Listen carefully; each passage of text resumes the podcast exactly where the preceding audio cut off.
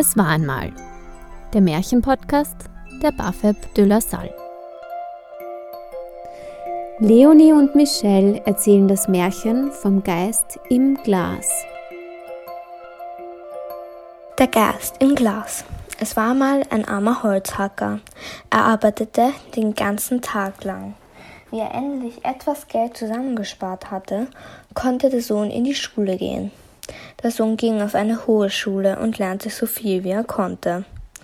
Als er ein paar Schulen durch hatte, konnte der Holzhacker die Schule nicht mehr bezahlen und der Sohn musste zurück nach Hause.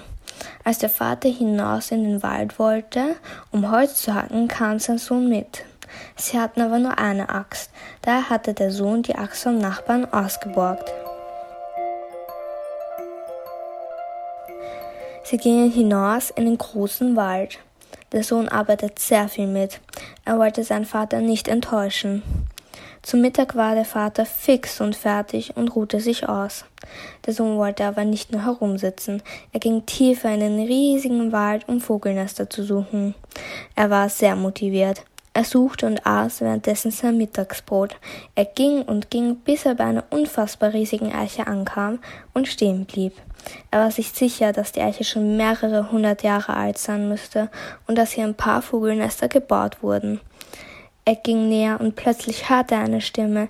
Er ging noch näher und versuchte die Stimme besser zu verstehen. Da jetzt hörte er was.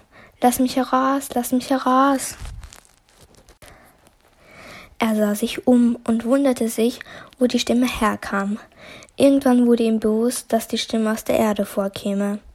Der Junge suchte lange, sehr lange. Er wollte die Suche schon aufgeben, bis er endlich eine dreckige Glasflasche fand.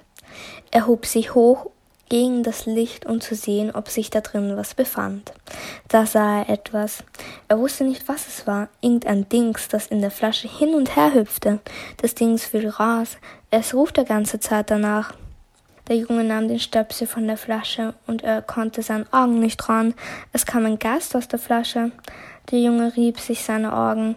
Er konnte es nicht glauben. Das Dings im Glas war ein Gast.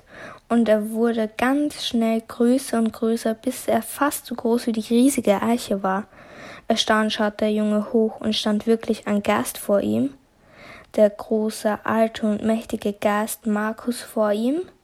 Der riesige Gast meinte, dass er dem Jungen nicht den Hals brechen müsste.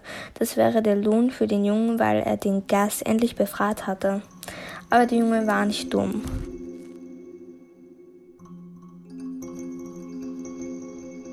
Er legte den Geist rein. Sein Plan war es so zu tun, als würde er nicht glauben, dass der Geist mächtig war und dass er es dem Jungen erst beweisen musste. Markus, der Geist, sollte in die Flasche zurück, damit der Junge sehen konnte, dass er alles schafft. Der Geist fiel auf den Plan rein und war nun wieder in der Flasche gefangen. Er schrie wieder herum, aber das kümmerte den Jungen nicht. Er schmiss die Flasche wieder zurück zur Eichenwurzel und war auf dem Weg zu seinem Vater.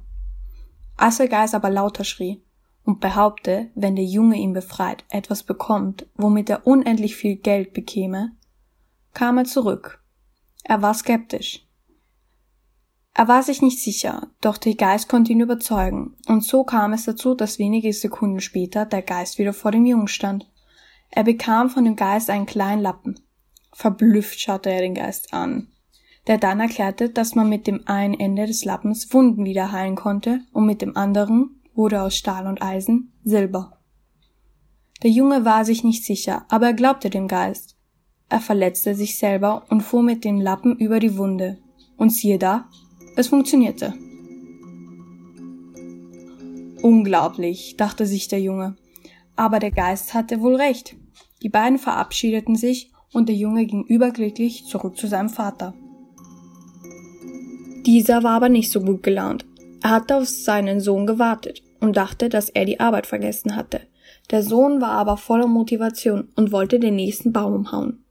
Davor holte er aber den Lappen heraus und bestrich die Axt damit. Heftig haut er mit der Axt gegen den Baum, und da sich das Eisen in Silber verwandelt hatte, ging die Axt kaputt. Der kluge Sohn wollte das aber auch so. Er ging zu seinem Vater und tat verzweifelt. Der wütende Vater fragte sich, womit er denn jetzt die Axt bezahlen sollte. Doch das war der Plan des Sohnes. Er ging mit der Axt zum Goldschmied und verkaufte sie. Er bekam für das Silber einen Haufen Geld. So viel hatte er noch nie gesehen. So kam er zurück nach Hause, wo auch sein Vater war, und er konnte die Axt vom Nachbarn bezahlen. Der Vater war verblüfft. Er hatte so wie sein Sohn noch nie so viel Geld gesehen.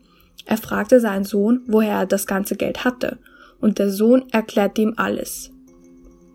Die beiden lebten nun sehr gut und der Sohn konnte weiter in hohe Schulen gehen und wurde durch den Zauberlappen der berühmteste Doktor weltweit.